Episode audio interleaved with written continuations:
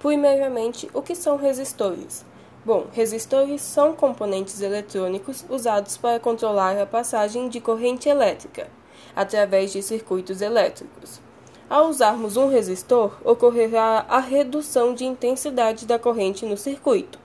Para isso, temos alguns tipos.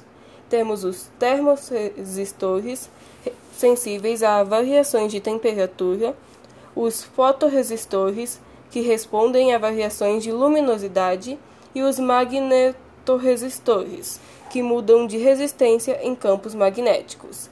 Ao falar de resistores, cabe relacionar a primeira e segunda lei de Ohm. A primeira lei diz que a razão entre o potencial elétrico e a corrente elétrica é formado em um resistor ômico e é sempre constante. Já a segunda lei nos fala que a capacidade dos resistores para controlar a corrente elétrica está relacionada à sua resistência. O que é a resistividade? Bom, depende de fatores microscópicos e é relativa a cada tipo de material. Materiais com baixa resistividade têm pouca resistência à passagem de corrente elétrica, assim como o cobre e o prata.